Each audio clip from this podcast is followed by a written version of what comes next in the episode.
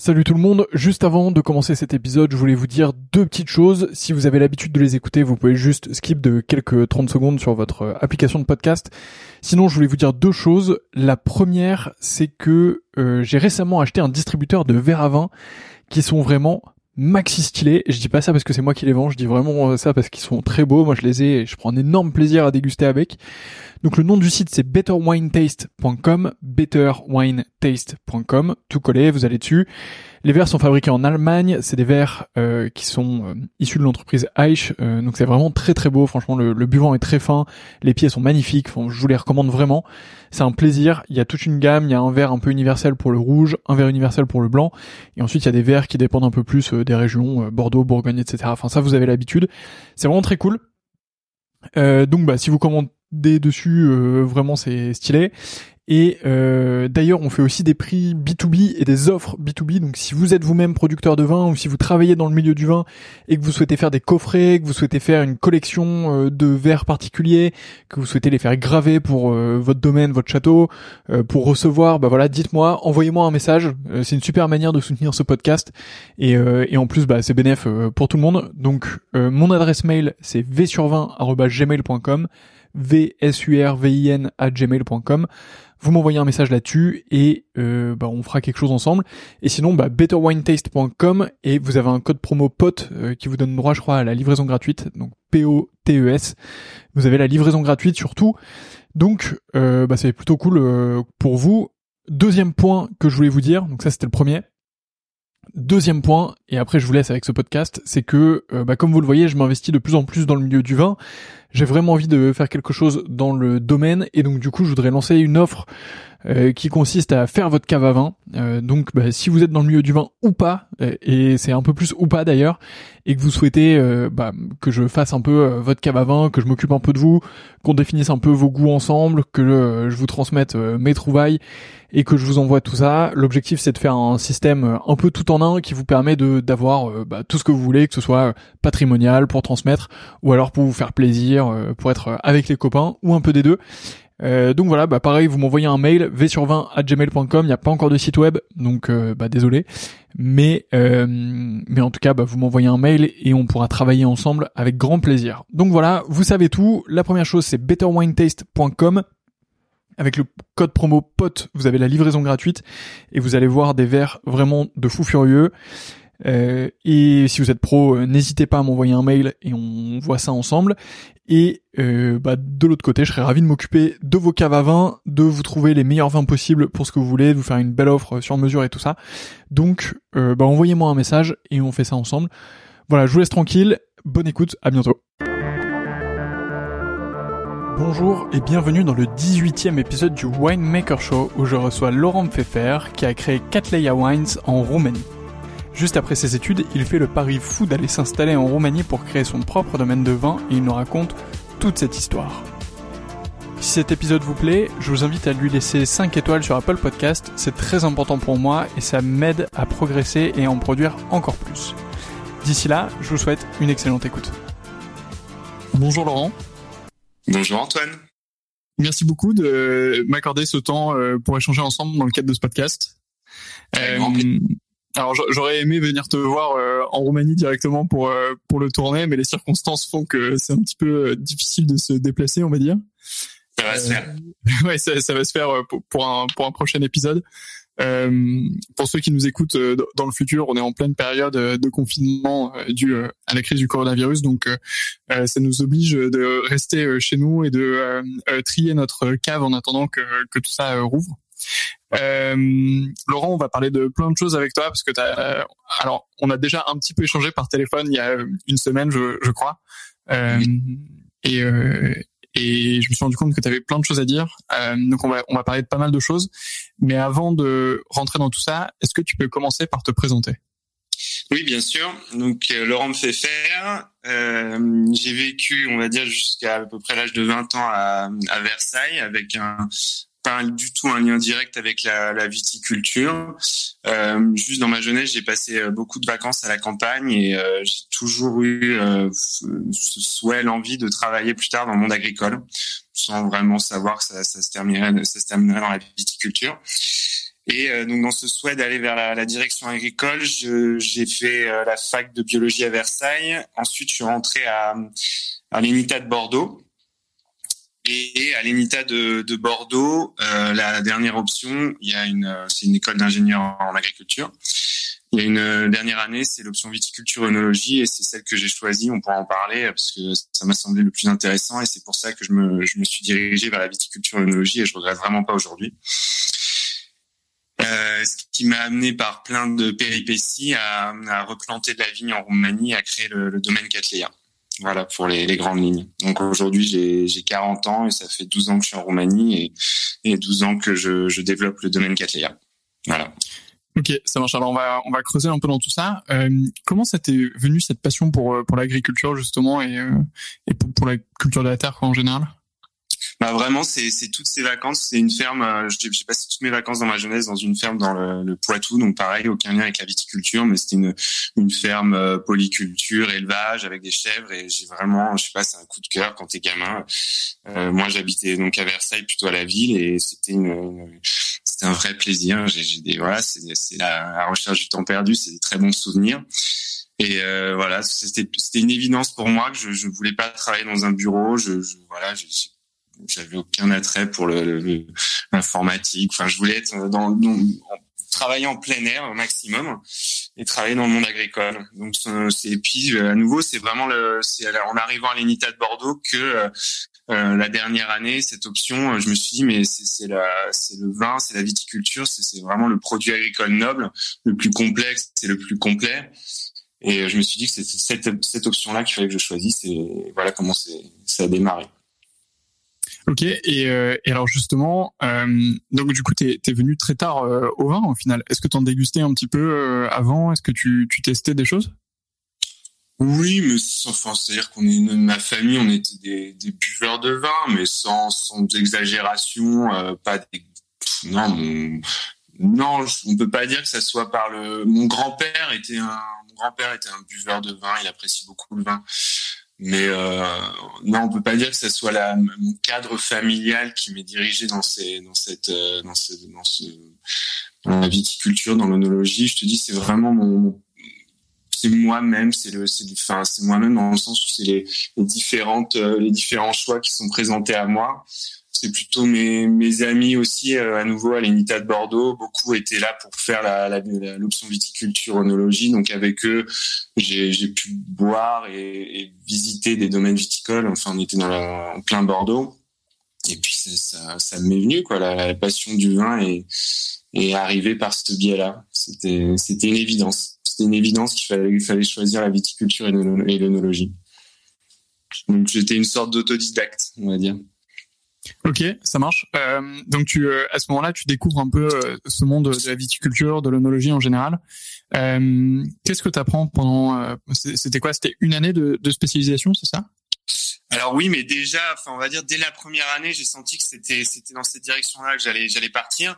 Donc toutes mes euh, chaque année, on devait faire un stage hein, plus ou moins euh, long et plus ou moins détaillé, mais j'ai choisi euh, dès, la première année, dès le premier stage, j'ai fait un stage dans un domaine viticole qui avait aussi l'élevage, enfin qui était surtout c'était dans le à Bégadan, le, le château Lojac, qui ont des vaches des vaches allaitantes euh, mais aussi évidemment un vignoble. Je, je, voudrais pas me tromper, mais je pense qu'il y avait une trentaine d'isons, une trentaine d'hectares.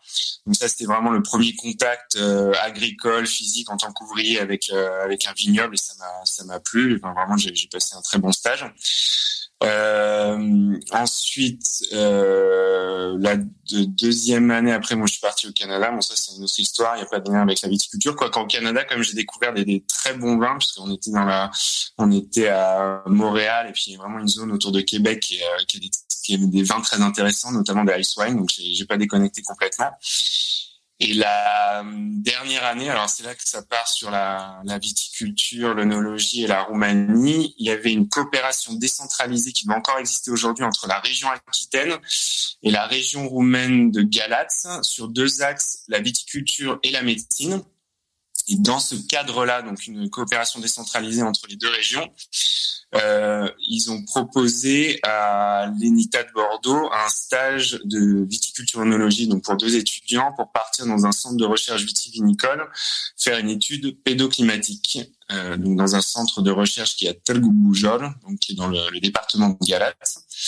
Et un de mes amis a repéré, donc qui était avec moi dans la, en dernière année, donc en option vitiono, a repéré cette annonce et euh, et euh, on a décidé, on était très très très amis, on a décidé de partir ensemble et c'est c'est comme ça que la, tout s'est goupillé entre le, le, vin et la Roumanie. Ça a démarré comme ça. Et on a fait euh, quatre mois, euh, quatre mois sur place en Roumanie après deux mois de rédaction et euh, ça a été bon le ça a été un coup de cœur sur la Roumanie. Ça a été vraiment un séjour euh, très sympa. On, a notamment grâce aux responsables euh, de, du vignoble, à Talgoubujol, qui était un Roumain qui avait à l'époque une cinquantaine d'années, qui parlait français, ce qui a été évidemment euh, très aidant pour nous et qui nous a baladé dans une grande partie de la Roumanie avec qui on s'est très très bien entendu au point qu'aujourd'hui c'est le, le, parrain d'une de mes filles. Donc c'est un très bon ami, très sympa et, euh, et c'est lui qui nous a fait découvrir et aimer la Roumanie.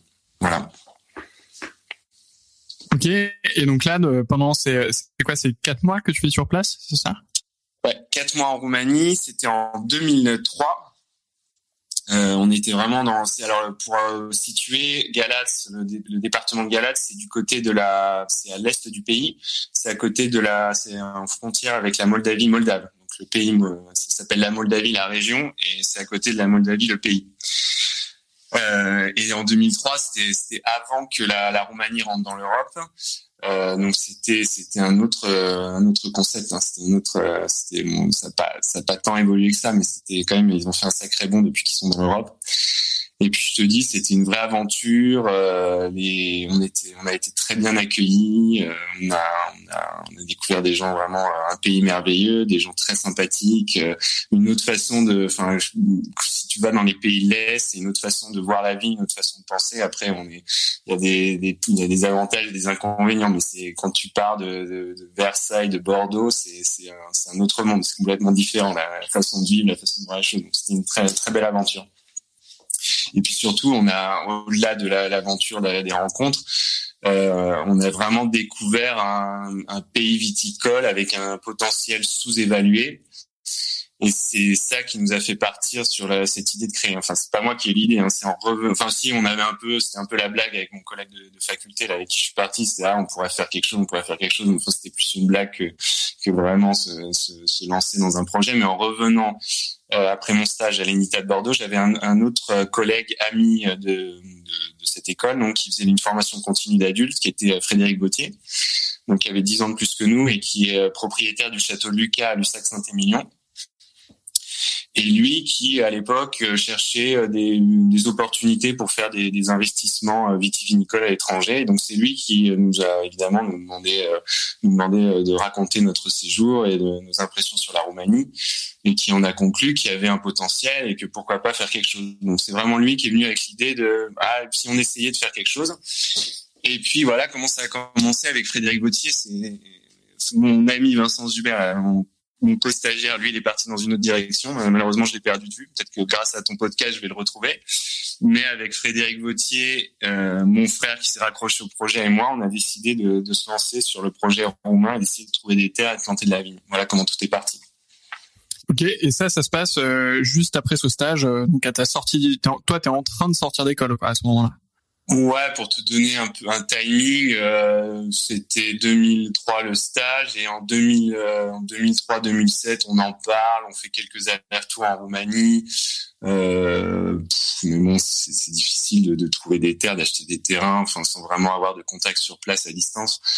Euh, donc en 2007, début 2007, moi j'ai décidé de, de démissionner. Je, je, travaillais comme euh, comme œnologue, chef de cave dans le sud de la France, donc j'ai décidé de démissionner et de partir en Roumanie chercher des terres. Donc début 2007, janvier 2007, euh, je pars m'installer moi en Roumanie pour chercher des terres. Évidemment, au début, on a, étant donné qu'on avait un contact avec la personne, le parrain de ma fille, là, qui est, qui est un très bon ami et qui était du côté de Thierry Bougeur et qui était un Roumain sur place, on a essayé d'acheter des, des, terres de ce côté-là, mais ça n'a pas fonctionné. Puis j'ai beau être très proche de lui, c'est un peu une région, c'est très pauvre. Les paysages sont un peu, je sais pas comment dire, il y a, des collines comme ça, sans arbres. Quand le, en hiver le, vent souffle, c'est un peu déprimant. Donc de toute façon, ça n'a pas marché, on n'a pas réussi. Et puis moi, j'ai commencé à me balader dans toute la Roumanie avec mes quelques mots de roumain et essayer de trouver des. des... J'ai fait un peu le tour de toutes les régions viticoles, mais évidemment, quand tu parles pas très bien roumain et surtout que t'as pas un roumain de confiance avec toi qui peut t'aider, c'est très très compliqué. Même encore aujourd'hui, c'est très compliqué d'acheter des, terres si, si c'est pas un peu dans le bain et si tu connais pas les bonnes personnes. Donc ça marchait pas. Je, passais de région en région sans arriver à concrétiser quelque chose.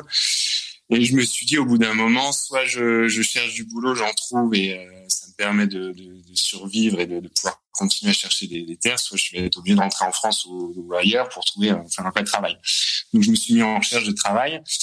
Et pardon. Et Frédéric Vautier, donc toujours qui euh, qui suivait le, le, projet lui de France, il m'a dit, il était venu une fois donc un, un aller-retour en Roumanie, et puis il a dit ah bah j'ai un, un, fournisseur de matériel de, de palissage qui m'a dit qu'il avait fourni du français, qui m'a dit qu'il avait fourni du, du, matériel à un roumain qui était donc de l'autre côté de la Roumanie géographiquement, donc du côté de la Serbie. Donc là on est plein ouest, sud-ouest.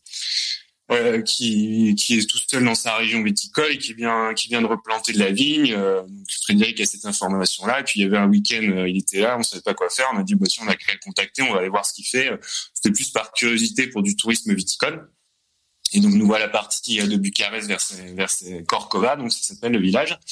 Et on rencontre Shaban Dembovicianu, qui est qui est roumain mais qui a euh, qui a travaillé en France pendant une dizaine d'années dans la, dans la grande surface, donc qui est qui parle parfaitement français sans accent qui avait décidé de revenir, de quitter la, France et de revenir justement euh, passionné par le vin, hein, sans, aucun background, de, se lancer dans la viticulture dans son pays pour faire un, projet. Il trouvait ça beau, il aimait le vin, il voulait, investir en Roumanie. Il s'était associé avec son ancien patron de la grande distribution, donc un Français, pour acheter des terres et replanter de la vigne dans Corcova, qui est historiquement une zone viticole. Et il cherchait, euh, enfin, il arrivait plus. Il avait déjà planté 25 hectares. Il avait, il avait acheté un bâtiment, une ancienne cave qu'il souhaitait rénover. Il cherchait quelqu'un pour l'aider parce qu'il était, c'était un peu la galère. Hein, T'imagines, il n'y avait aucune formation en viticulture, aucune en œnologie. Et ça a été, bah, j'ai dit, bah, ok, d'accord, moi, je, je suis disponible pour travailler. Donc, on a, on a signé euh, un contrat, un gentleman agreement. C'était, je travaillais pour lui, euh, évidemment rémunéré, en parallèle, il nous aidait à acheter des terres pour planter de, de la vigne. Donc c'est pour ça que je suis parti euh, de, l'autre côté du pays et que le projet Catleya a démarré ici à Corcova.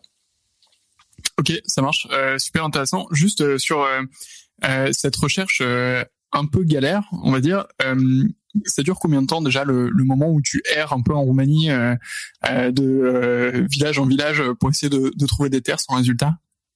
Eh bah euh, sept mois, six sept mois parce que ah j'arrive en janvier, j'arrive en janvier à Bucarest, donc c'était mon, je, je, vivais à Bucarest et je me baladais de Bucarest dans tout le pays et je commence à travailler pour Sherban en juillet. Donc voilà. Et, et pendant, pendant, cette période, du coup, euh, tu, euh, tu prends une voiture ou, ou, des transports, enfin peu importe. Euh, et t'arrives. Euh, enfin, comment, comment ça se passe en fait? J'ai du mal à imaginer. Euh, tu te balades, tu, tu vois des des endroits qui ont l'air ah, bah, sympathiques, bah, des vignes qui sont plantées. Et... Bah, déjà, on nous on essayait dans cette période-là, on essayait plus ou moins d'acheter des terrains du côté de Telgo Bon, ça s'est pas finalisé, mais je te dis, j'avais pas du fait de la région, j'étais pas non plus hyper motivé. On si on avait voulu, on y serait arrivé, ça aurait été beaucoup d'efforts. Mais, euh, s'il y avait un, il y avait une limite euh, par la, le fait que la région est quand même relativement malheureusement un peu morose. Euh, et après, bah, par des contacts, par exemple, il y avait un Français œnologue qui travaillait pour une cave dans le du côté du Dealoumaré, donc c'est une région viticole qui est très qui la plus développée en Roumanie déjà parce qu'elle est qualitative et en plus elle est à côté de Bucarest, donc évidemment les premiers les premiers nouveaux investissements ou réinvestissements se sont faits là parce que c'est à une heure une heure et demie de Bucarest. Donc par ce Français-là, euh, lui, euh, il connaissait un peu dans sa région des gars qui potentiellement pouvaient vendre des terres ou qui serviraient d'intermédiaire. Mais euh, t'imagines bien, j'avais 27 ans, euh, je parlais pas très bien roumain. Rien que les prix, il me voyait arriver à 10 km, il me faisait des prix au mètre carré pour des terres agricoles c'était en euros, c'était des prix aberrants. Enfin, ils pensaient que j'arrivais avec mes, mes, valises pleines de billets et que, enfin, on était en 2003 à nouveau, on était avant d'entrer dans, l'Europe. il y avait un, léger décalage. Et puis surtout, oui, enfin, il faut vraiment, euh, en effet, nous ici à Corcova, on a pu, euh, on a pu acheter et planter des, de la vigne parce qu'il y avait Sherban derrière qui était roumain et qui m'a présenté les bonnes personnes. Lui m'a aidé, il m'a présenté euh, les personnes à la mairie qui, m'ont permis d'acheter les terrains. Enfin, tout ça, c'est oui, c'est un écosystème qui te permet d'acheter de façon relativement sûre des terrains. Mais c'est compliqué. Et encore aujourd'hui, c'est compliqué. Ok, c'est un peu, ouais, c'est un peu la, débrouille euh, et, les mises en relation qui font, euh, qui font que. Bah, faut connaître, euh, faut être, oui, faut avoir, le, faut connaître les bons roumains qui vont pas te faire de sales coups. Le problème, après, je t'en ai, ai, déjà parlé.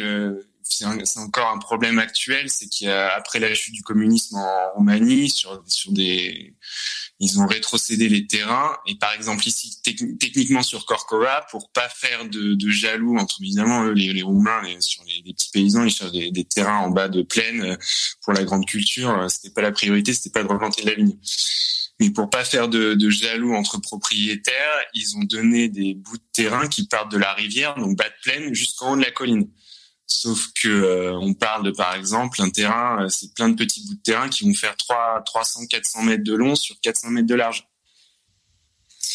Et donc tu te retrouves par exemple, moi au début j'avais à Corcova, j'avais commencé à, à, récupérer une zone, enfin il y avait une zone qui me plaisait bien et qui était un beau potentiel pour planter de la vigne, mais elle était en haut de la colline. Et donc il fallait que je me retrouve, j'avais par exemple sur une zone on va dire de 10 hectares, je vais avoir 60 propriétaires qui avaient chacun euh, 400 mètres de large sur 300 ou 400 mètres de long. Et moi, évidemment, c'est juste le haut de la colline qui m'intéresse.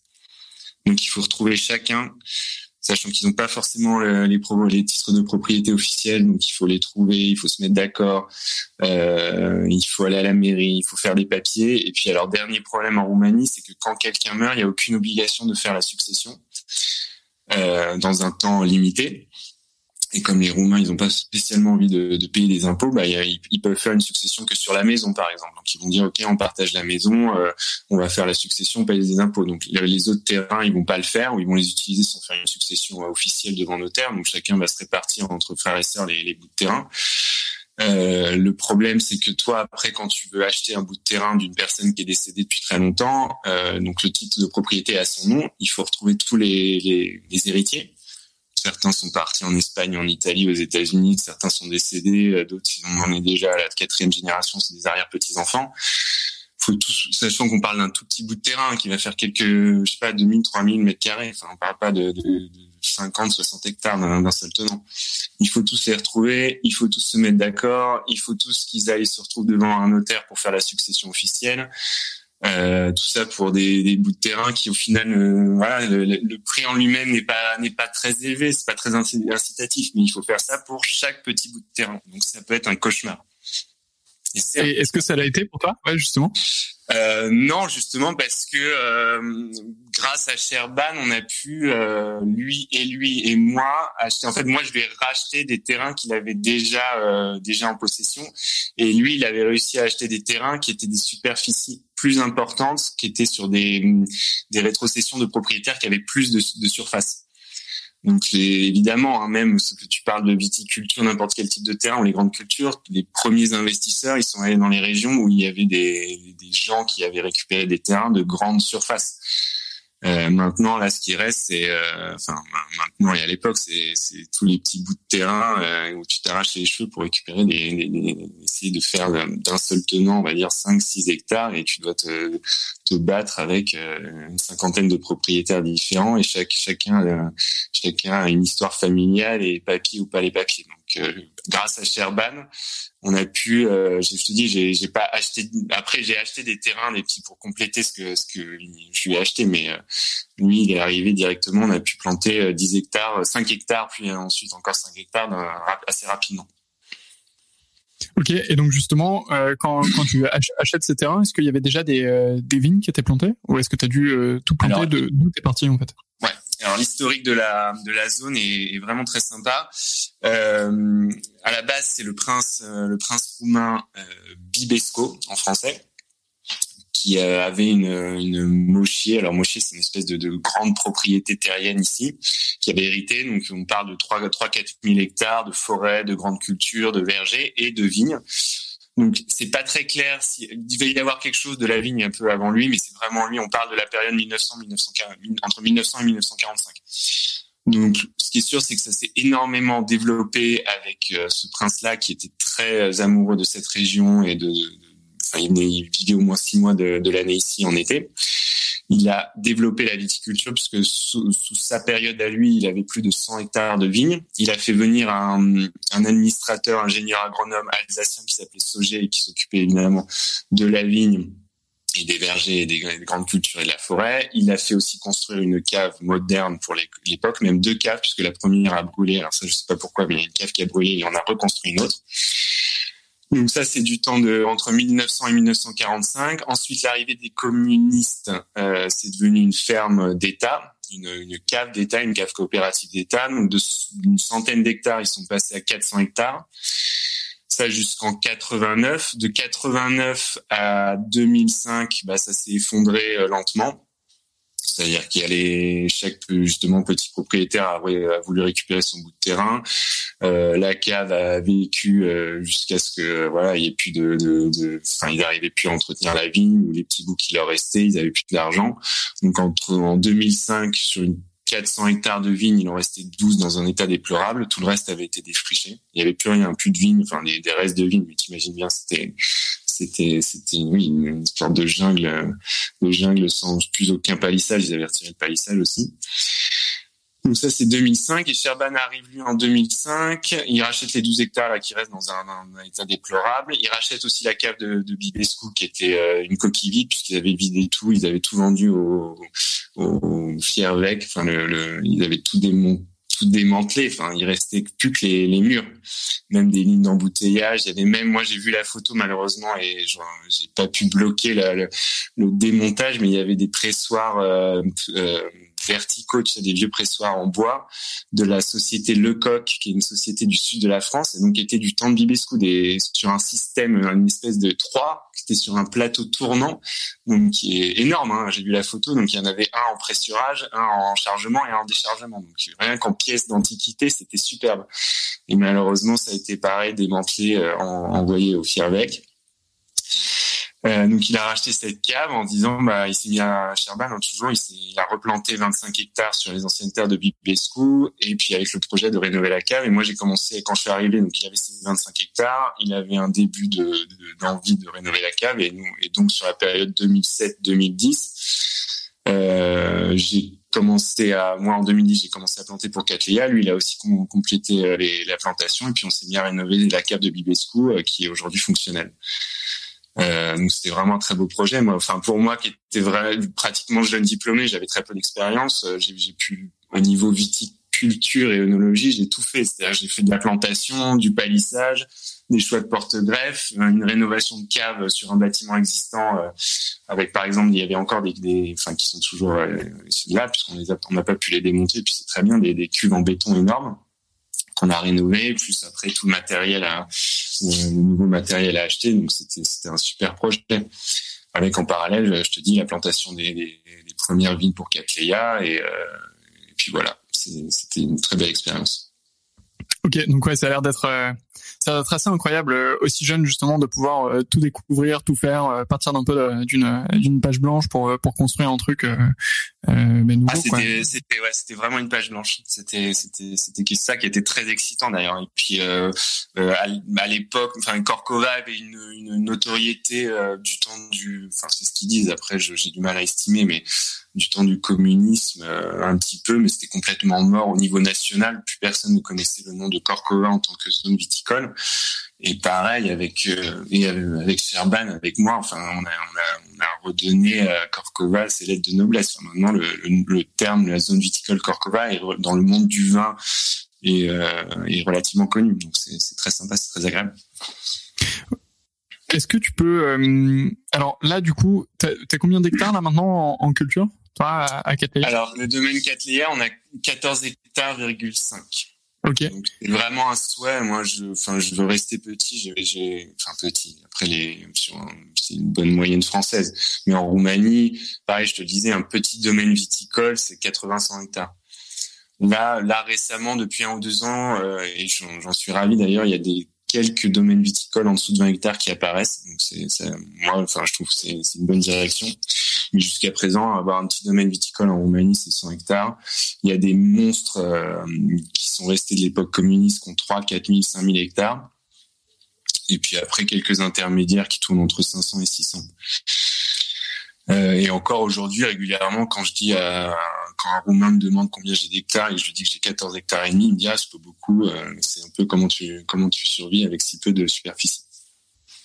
Et, la réponse, c'est en faisant des vins euh, qui sont très très bons. Euh, nous, on a eu on a eu la, chance de les goûter récemment et, euh, et on les a sacrément appréciés. justement, est-ce que tu peux nous parler un peu de, de tes vins, de leur encépagement, de, des différentes gammes que tu proposes? Alors il y a déjà le premier point qui est très positif pour la Roumanie et c'est aussi euh, un des éléments qui nous a motivé à venir dans ce pays, c'est qu'ils ont des cépages autochtones qui sont très qualitatifs, qui sont bien sûr euh, sous euh, sous développés, sous reconnus. Alors en Roumanie évidemment ils sont connus, mais je parle au niveau international et ça c'est un peu la une autre chance et j'espère le, jour où la Roumanie percera au niveau international dans le monde dans le monde du vin et ils arriveront avec des cépages vraiment qui sont méconnus et très intéressants. Et notre projet initial c'était de faire de la plantation que de enfin très majoritairement de, de, cépages autochtones. Malheureusement, il y a très peu de, de sélection de clones, voire pas du tout. Et sur le cépage phare qui est la Fetas Canegra, ça veut dire la petite fille noire, il y a, qui est très côté euh, et en Roumanie un petit peu à l'étranger pour ceux qui la connaissent il y a tu trouves il y a beaucoup de viroses donc tu te retrouves à, à avoir des, des, des, plants virosés enfin il y a moi personnellement j'ai j'ai pas vécu ce, ce cas mais j'ai entendu parler de, de, de, plantations neuves qui ont été arrachées au bout de deux ans parce que les plants étaient complètement virosés. Donc sachant ça avec Frédéric Vautier on s'est dit euh, c'est trop dangereux. Et vu que la, la zone viticole euh, il y avait déjà des il y avait déjà pardon des cépages français euh, internationaux qui étaient autorisés dans la DOC Corcova on est parti sur au départ euh, Merlot Cabernet Sauvignon. Dans un deuxième temps on a fait Syrah Cabernet Franc et encore un peu de Merlot. Et les dernières plantations qui ont été faites en 2015 et ça a été fait avec des cépages roumains Fetas Canagla donc petite fille noire Fetas Alba ça, c'est du, cépage blanc. La petite fille blanche est faite à Scalegala, petite fille royale. Ça a été fait donc avec des cépages roumains. On a, on a su où prendre les, serments et, euh, et, on était sûr que c'était des, serments de qualité sans, problème de virus, de maladie ou de production. Euh, ce qui fait qu'aujourd'hui, euh, depuis on va dire euh, deux ans, j'ai enfin et j'en suis j'en suis ravi des, des, des, vins avec des cépages roumains et je, je veux en avoir de plus en plus. Et pour les gammes, on a trois gammes. Euh, on a l'entrée de gamme qui euh, s'appelle Framat, ça veut dire en, en français c'est le, le, bruissement des feuilles dans le vent, le, le, frisson, le plaisir quand on tombe amoureux. Donc ça c'est une entrée de gamme, pas du tout de bois. Euh, et le blanc, euh, par exemple le blanc que tu as goûté, donc c'est euh, deux avec avec les deux cépages autochtones blancs, donc Fetas Carregala, Fetas Caralba. Dans cette gamme, on a un blanc, un rosé, un rouge. Ensuite, une deuxième gamme au niveau prix et intermédiaire, on va dire que je viens de lancer, qui s'appelle le Perfect Simplo, ce qui veut dire le passé simple.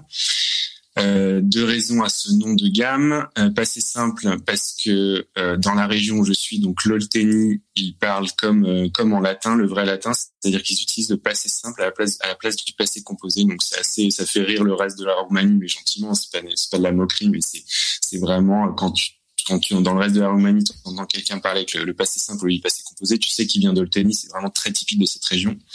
Donc c'est un peu un, hommage à, la, région où on est. Et deuxième deuxième chose, ce sont des vins à euh, donc un seul cépage dans, dans la bouteille. Et on a commencé pour cette première ces premières éditions, on a un Cabernet Franc et une Fetas Canegra qui qu'on vient de lancer là pleine période de confinement, mais bon, ça, y est quand même un petit, un petit, un petit effet. Donc c'est pas perdu. Il y a un petit succès sur Internet. Et la dernière gamme, le haut de gamme, s'appelle Épopée. Et là, l'idée, c'est vraiment des, micro-vinifications, micro-cuvées, euh, que les très bonnes années, qu'avec les meilleurs raisins, euh, avec ou sans assemblage. Donc ça, c'est pas tous les ans, et puis ça, ça change d'une année sur l'autre. C'est moins de 3000 cols. Et là, par exemple, la, version qu'on a en ce moment, c'est du Merlot 2016, 100% Merlot, avec beaucoup de boisés. Donc, c'est du 10, 18 mois, passage de 18 mois en barrique de chêne roumain, barrique neuve. Voilà. Ok, ça, ça donne euh, clairement euh, l'eau à la bouche euh, comme, comme description. tu, tu parlais euh, d'internet justement. Comment est-ce qu'on trouve tes vins euh, en général et en France en particulier euh, si on veut consommer tes vins, où est-ce qu'on doit se rendre Comment est-ce qu'on doit faire? Euh, dans le nouveau monde ou dans l'ancien? Parce que alors dans l'ancien monde, euh, mon frère euh, et aussi Frédéric Bautier. Donc moi j'envoie les vins euh, chez Frédéric Bautier, donc y a un entrepôt fiscal sur Bordeaux. Donc déjà sur Bordeaux il y a un stock physique. Et ensuite mon frère faisait pas mal de promotions sur la région parisienne et puis il avait un stock tampon.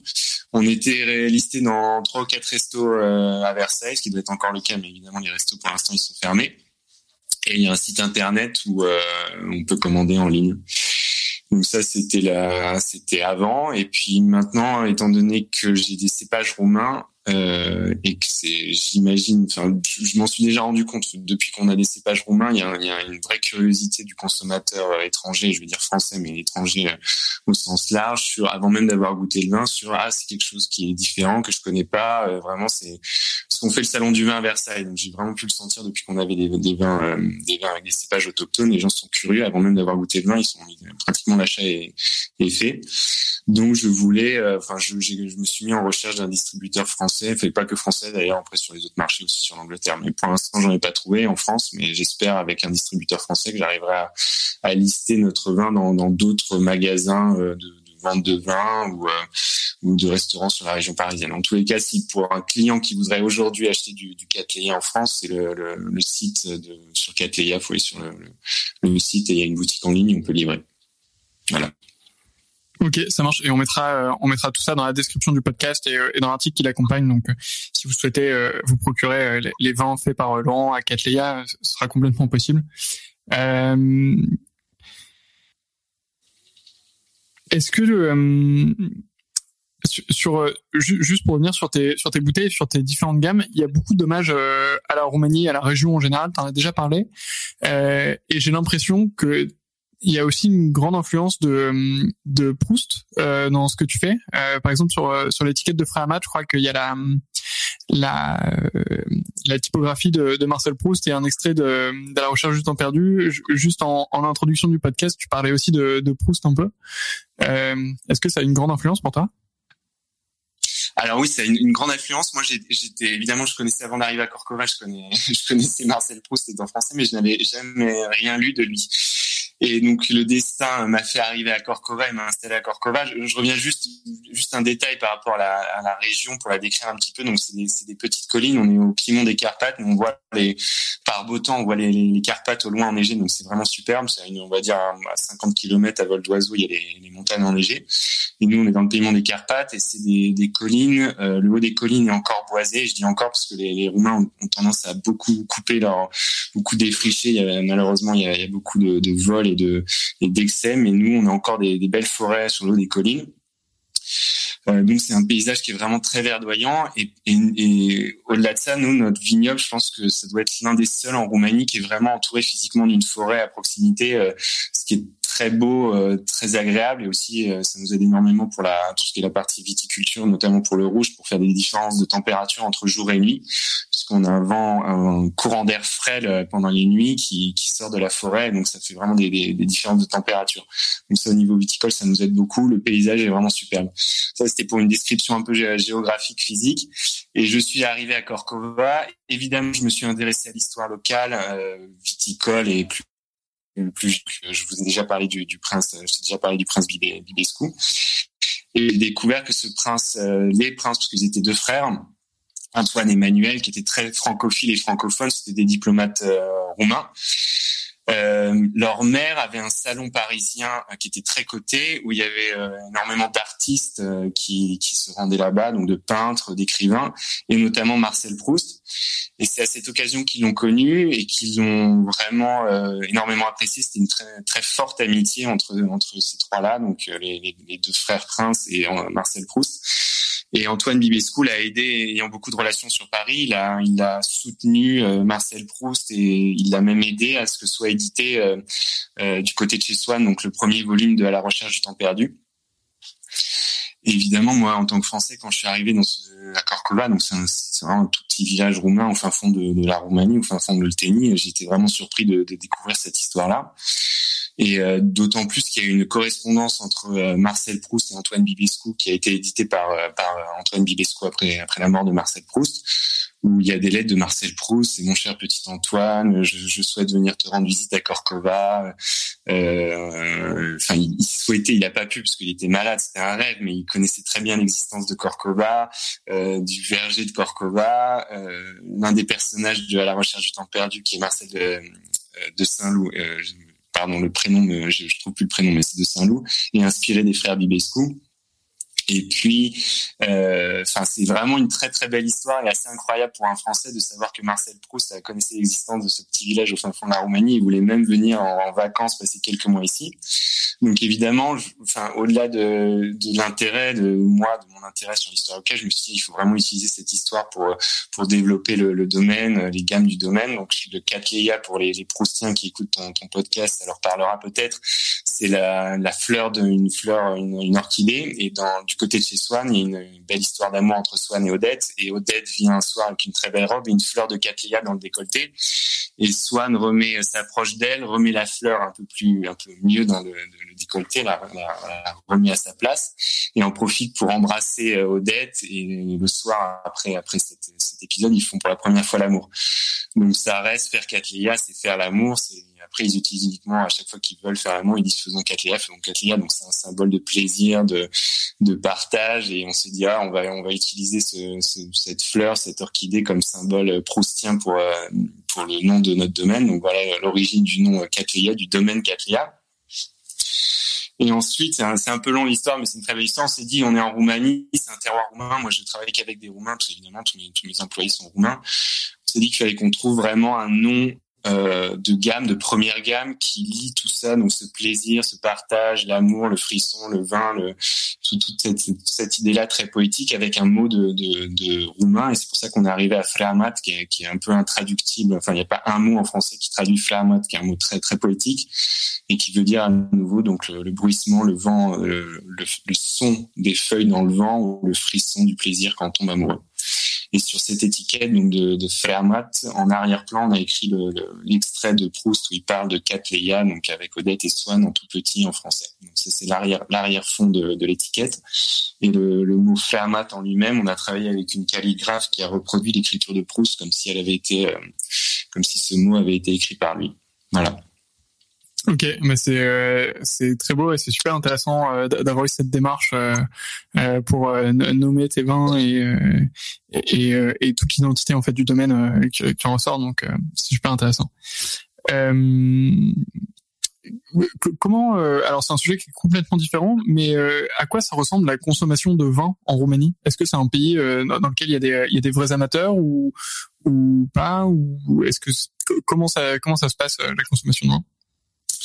Alors, ça se passe que ça va dans la, bonne direction. La Roumanie, pour plein de choses, c'est un, un, pays d'extrême. Euh, juste un exemple, euh, ça doit être le pays d'Europe où il y a les plus plus grosses fermes agricoles. Il y a des fermes qui font plusieurs milliers d'hectares avec euh, du, du, matériel agricole. Je parle de la grande culture, du matériel agricole dernier cri, euh, les plus gros tracteurs John Deere par GPS. Enfin, ça peut être, ça peut aller, ça va dans les extrêmes euh, au niveau de la de la surface et du matériel. Et puis à côté, on va pouvoir avoir sur la même zone un petit un petit agriculteur qui laboure son champ, son petit bout de terrain avec son, son cheval et sa charrue et euh, voilà, on peut avoir ça dans le paysage en passant en voiture. On va avoir l'énorme John Deere et à côté le, petit paysan sa charrette avec sa charrue. Ça, c'est vraiment la Roumanie et à tous les à tous les niveaux, c'est ces extrêmes là qu'on retrouve. Et pour le vin, c'est un peu pareil. C'est-à-dire qu'il va y avoir une population urbaine assez jeune. Euh, par exemple, il y a beaucoup d'informaticiens en Roumanie. C'est des gros pôles de, les grosses boîtes informatiques se sont installées ici parce que les, les jeunes étaient, euh, sont très bien formés en Roumanie et évidemment les salaires sont pas chers. Donc dans les grandes villes, on va retrouver beaucoup de, de grosses boîtes avec des, des jeunes roumains qui évidemment des salaires plus élevés que la, moyenne, des salaires faibles mais plus élevés, et qui ont voyagé et qui ont des, des euh, goûté pardon à l'étranger des, des, vins euh, internationaux avec nos critères internationaux et qui sont curieux et donc maintenant qui vont chercher des, des vins roumains qui rentrent dans cette catégorie-là, donc des vins propres, euh, idéalement avec des cépages autochtones Donc vraiment, moi, c'est mon cœur de cible. On va dire, c'est entre la population entre 25 et 45, urbaine, curieuse, euh, avec notamment vraiment, par exemple, à Cluj, qui est une ville très dynamique euh, dans le milieu des Carpates, où pareil, il y a beaucoup de jeunes, euh, de jeunes informaticiens. Là, il y a, il y a dans tous les bars, il y a énormément de bars, de restaurants très qualitatifs, et ça boit du vin, beaucoup de vin. Donc des verres de vin, du vin, des vins roumains qualitatifs. Il y a même à l'époque, il y a même une boîte de nuit où ils ne servaient que du vin. Enfin, je trouvais ça incroyable. Donc ça, c'est vraiment la population et les consommateurs qu'on recherche. Et puis de l'autre côté, il y a ce qui est, joli aussi, c'est qu'il la campagne il y a une vraie tradition encore de, petites fermes euh, avec euh, le petit arpent de terre, la petite vigne, la vache, le cochon, euh, les poules ça c'est plutôt les, les, parents et grands-parents, plutôt les grands-parents de, des personnes que je, je, citais avant, et qui produisent leurs petits vins euh, à base d'hybride, qui vraiment pareil. Moi j'ai goûté mes premiers vins à base d'hybride ici en Roumanie, hein, parce qu'en France ça, ça existe euh, pratiquement plus. Et euh, ils adorent euh, leur vin, évidemment ils trouvent que c'est le meilleur vin, et puis ils aiment bien le boire, que ce soit rouge ou blanc, demi-sec, voire demi-doux. Donc c'est ce grand écart là. Donc évidemment, mais ça c'est pas la population qui va acheter des, les vins de mon domaine parce qu'ils trouvent ça trop sec ou voire euh, trop extrait ou trop tannique ou ils préfèrent leur vin euh, leur vin hybride. Et puis surtout, alors dernière chose qui existe encore aussi en Roumanie, c'est le le spritz. Ça, ça se fait aussi beaucoup euh, sur des de mettre de l'eau gazeuse dans le couper le, le vin à l'eau gazeuse. Ah d'accord, ok, ouais. c'est marrant. Et avec le but d'en boire beaucoup plus ils ont l'impression de, je sais pas, de résister plus dans le temps. C'est-à-dire que, ouais, pareil, si tu pars euh, dans les campagnes roumaines, l'unité de vin, c'est pas la, bouteille de 750, c'est le bidon de 5 litres. Donc évidemment, si tu coupes à l'eau gazeuse, euh, je sais pas, ça, ça doit diluer, t'as plus de temps pour boire plus. Oui, ok. Bon, je je sais pas si euh, je sais pas si je m'y risquerais mais euh, mais ok le, le, challenge est, est noté. Ouais. ah bah, faut venir faut venir à nouveau faut venir en Roumanie et voilà, de toute façon les, les vins hybrides roumains faut venir les goûter ici hein, c'est pas c'est pas ramener chez soi et puis euh, pareil c'est faut être dans le contexte comme dans, dans toute chose quand tu te bats dans les pays c'est des choses à vivre sur place. Donc et les vins lides et les vins coupés à l'eau gazeuse, faut venir sur place pour le faire. Clairement, et eh ben euh, c'est euh, c'est prévu euh, dès que ce sera à nouveau possible de, de se déplacer, mais mais carrément, il y a beaucoup de choses à faire. Justement, en Roumanie, beaucoup de choses à voir, parce que même le milieu du vin en général en Roumanie est plutôt en ébullition. Tu me disais? Euh, oui, oui, c'est vraiment le, le, côté positif de la Roumanie. Donc, l'entrée en dans l'Europe en 2007. Déjà avant, il y avait des, des, pré-subventions euh, pour euh, replanter de la vigne. Les Roumains ont beaucoup de mal en général n'importe quel secteur, mais la viticulture est une exception et à chaque fois toutes les, enveloppes ont été dépensées. Euh, donc depuis on va dire vraiment 2007, il y a une euh, des investisseurs étrangers et roumains qui ont replanté de la vigne sur des superficies moindres. Alors après je reviens sur on est toujours sur du 80-100 hectares. Les petits domaines, c'est beaucoup plus récent. Moins de 20 hectares, c'est vraiment récent, ça fait quelques années. Euh, donc les, domaines qualitatifs euh, avec des investisseurs souvent étrangers, c'est depuis 2007. Et on va vraiment dans une bonne direction. Après, bon, c'est pas suffisant. Hein. Les, les Romains, ils ont l'impression qu'on se concurrence. La, grosse différence, c'est qu'en effet, il y a des mastodontes qui font 3-4 000 hectares. Donc évidemment, en, en nombre de cols euh, pro c'est impressionnant. Mais en nombre de producteurs, metteurs en bouteille sur toute la Roumanie, je pense que là, on doit être peut-être, je sais pas, je dirais 200, 300. Mais à chaque fois, les Roumains, quand ils sont là à dire ah oui, vous faites concurrence, il n'y a pas trop de producteurs, je, je, ils ne savent pas, mais je leur dis à chaque fois, non, mais c'est le nombre de producteurs, c'est de Bordeaux, c'est ridicule. Donc il y a encore, euh, il y a encore euh, la place. Euh, et malheureusement, moi, mon regret, c'est qu'il y a pas, il y a très peu, voire peu, enfin pas d'investisseurs français. En, je te l'avais dit, il y avait Tyrell de Poix, le comte Tyrell de Poix, qui est décédé malheureusement, mais lui c'était un précurseur. Il était arrivé en 89. Il est, il a aussi un domaine en Corse. Euh, il est dès 89, il était venu en Roumanie, il avait commencé à acheter des raisins pour produire des vins, puis après planter de la vigne. C'était euh, c'était vraiment un précurseur en 89. Ensuite, il y avait le domaine franco franco-roumain, mais euh, c'est un propriétaire français, Denis Thomas, mais il vient de vendre son domaine. C'est un bourguignon, il vient de voilà, il a pris sa retraite hein, en même temps. Il faut à un moment, il faut savoir s'arrêter. Et puis euh, Anne-Marie Robert, un petit domaine du côté de Constanza de 4-5 hectares, et puis moi Donc voilà, par, par ça, il n'y a pas, y a pas les, les investisseurs, c'est italiens, autrichiens, surtout italiens. Ok, et ben si euh, si vous écoutez ce podcast et que vous souhaitez vous lancer euh, en Roumanie, euh, sachez que il y a une, une, toute petite tribu de Français qui pourra sûrement vous, vous, accueillir un, minimum ou en tout cas échanger avec vous et surtout que vous pourrez venir gonfler un peu les rangs de ce côté-là. Quel est euh, alors je, je, pose souvent la, la question euh, en France dans euh, dans les différents domaines dans lesquels j'ai la chance d'aller sur l'impact du changement climatique parce qu'on en, en parle beaucoup. est-ce que est-ce que c'est une préoccupation qui est aussi présente dans, dans le milieu du vin en Roumanie? Euh, pour moi, oui. Après, j'imagine, euh, enfin, j'ai pas parlé vraiment de ce sujet-là avec d'autres producteurs, mais moi, sur la région Corcova, on n'est pas beaucoup. Hein. On, est, on, est, trois producteurs de, raisins, euh, de raisins pour, la, pour faire du vin. Euh, et oui, je peux dire que depuis 2012, euh, pratiquement tous les ans, j'ai eu un événement climatique grave et important, que ce soit des gels d'hiver des gels de printemps. Après, c'est-à-dire qu'il a toujours fait froid l'hiver en Roumanie, ça c'est pas une nouveauté. Euh, euh, qu'on descende à moins 15, à moins 20, euh, c'est pas nouveau.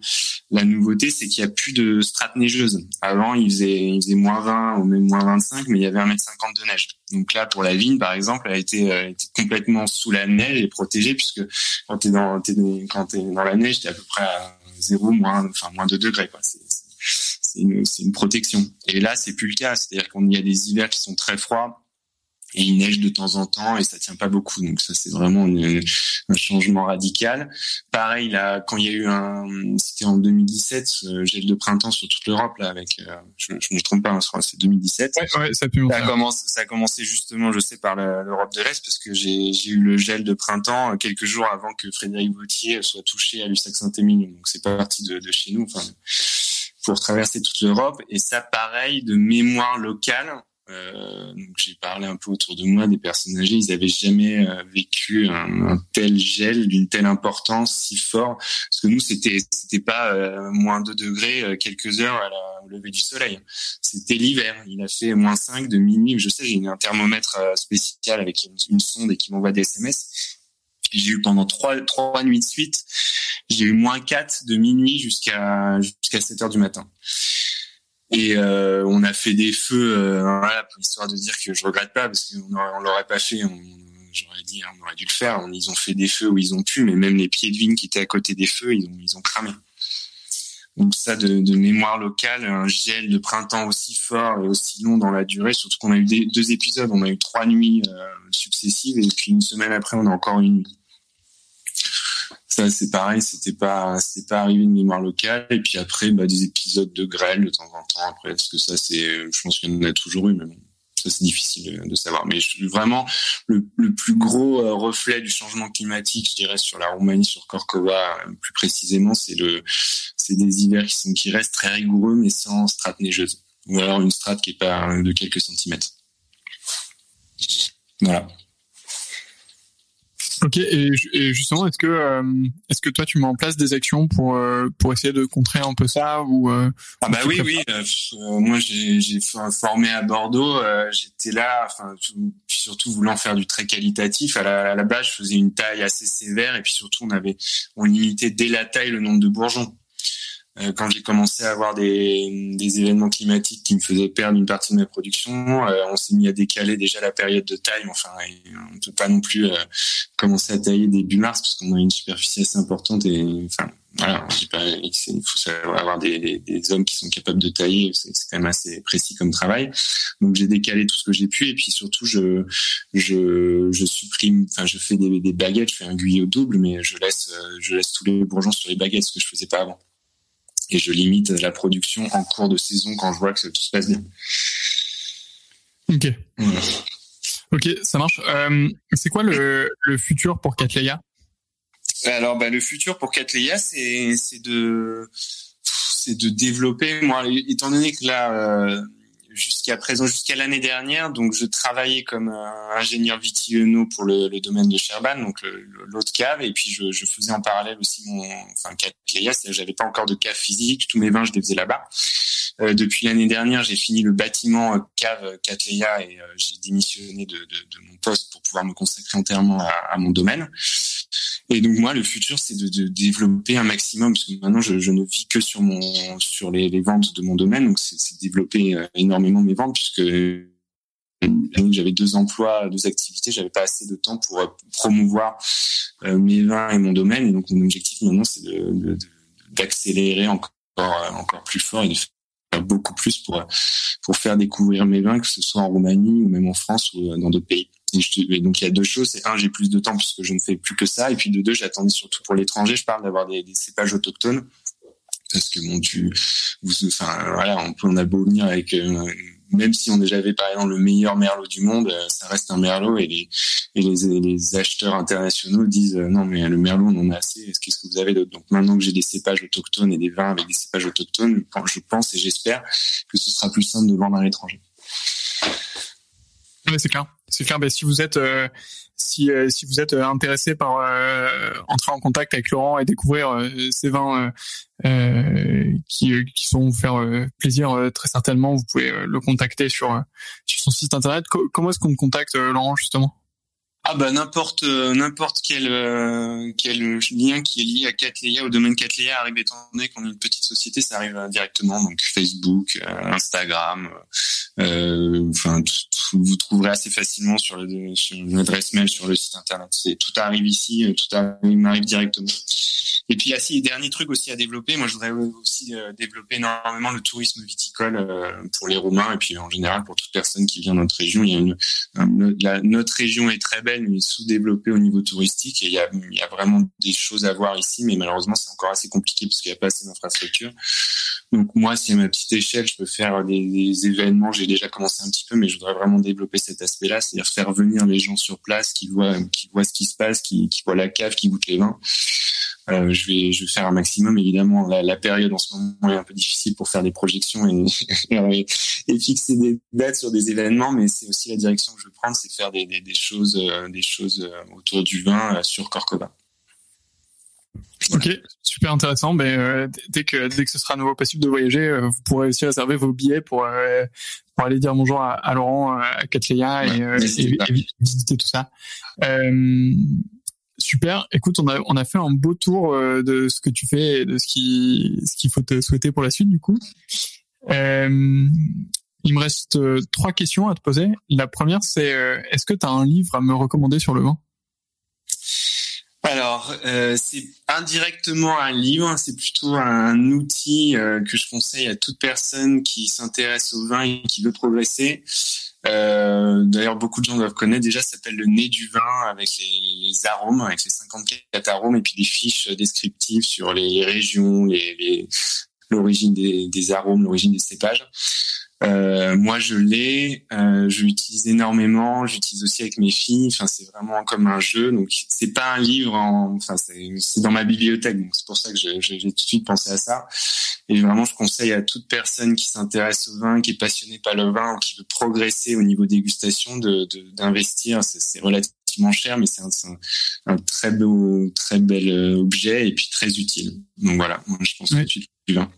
Ouais, c'est clairement une, une très très belle référence et effectivement on vous invite euh, euh, si vous voulez progresser en dégustation à, à l'utiliser. Pour, ceux qui savent pas, pour ceux qui savent pas, c'est des, des, petites fioles. Enfin le, le grand volume c'est 54 petites fioles avec 54 arômes différents qu'on retrouve dans le vin.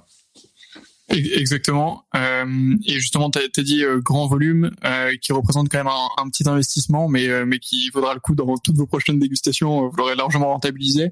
Et si jamais vous voulez y aller un petit peu plus doucement, il me semble qu'il existe aussi des petits, des plus petits formats qui sont concentrés sur les vins rouges ou les vins blancs ou des choses comme ça. Mais on vous mettra tous les liens dans la, dans la description pour que vous puissiez trouver ça facilement. Mais mais effectivement, ouais, c'est une très très belle référence. Euh, ah, attends, je te coupe, je te coupe juste. Bien sûr, un livre, c'est euh, vous, vous plongez ou replongez dans la recherche du temps perdu. très, très très bien, très très bien joué. Et ben pareil, euh, c'est peut-être le moment parfait pour pour le lire, donc euh, euh on vous mettra ce petit lien. Est-ce que tu as une, une dégustation coup de cœur récente? Euh, récente, non, mais alors si on parle, euh, il y a un vin euh, que je voudrais un peu promouvoir parce que c'est un peu aussi un, un des vins qui m'a, m'a, enfin domaine viticole, on va dire, c'est celui de Frédéric Vautier, c'est donc Château Lucas à Lussac-Saint-Émilion. Euh, j'ai eu la chance dans, ouais, ben on va dire c'est assez récent en fait parce que j'avais par un ami qui en avait acheté à l'époque, j'ai pu lui re-racheter un ami roumain, j'ai pu lui re-racheter des vins du Château Lucas et euh, c'était très très bon. C'était du 2009 et il était encore. Euh, moi malheureusement, malheureusement j'ai, je bois encore du vin de, de Bordeaux, mais plus aussi souvent qu'avant.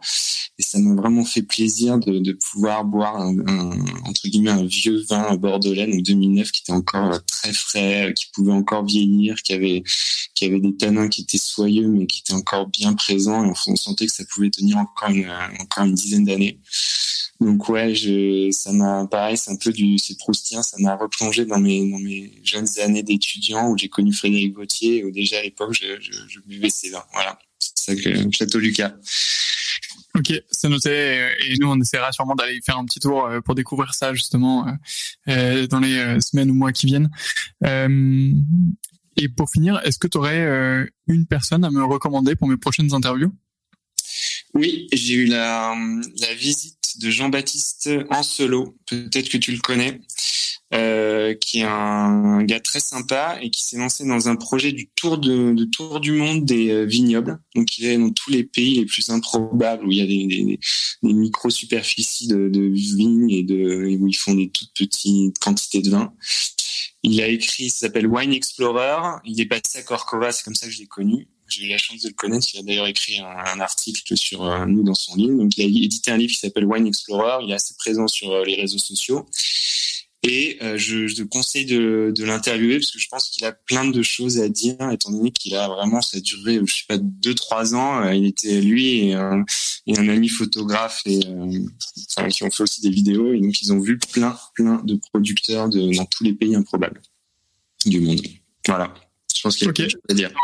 On, on, vous mettra euh, effectivement on a on a déjà vu euh, passer ça mais je suis pas encore en contact euh, avec lui. Euh, mais on vous mettra le déjà le lien de son livre euh, aussi qui a l'air très très sympathique. Et puis on, on essaiera de de réaliser cette interview dans le futur. Donc restez restez connectés pour les prochaines interviews. Laurent c'était un plaisir moi aussi.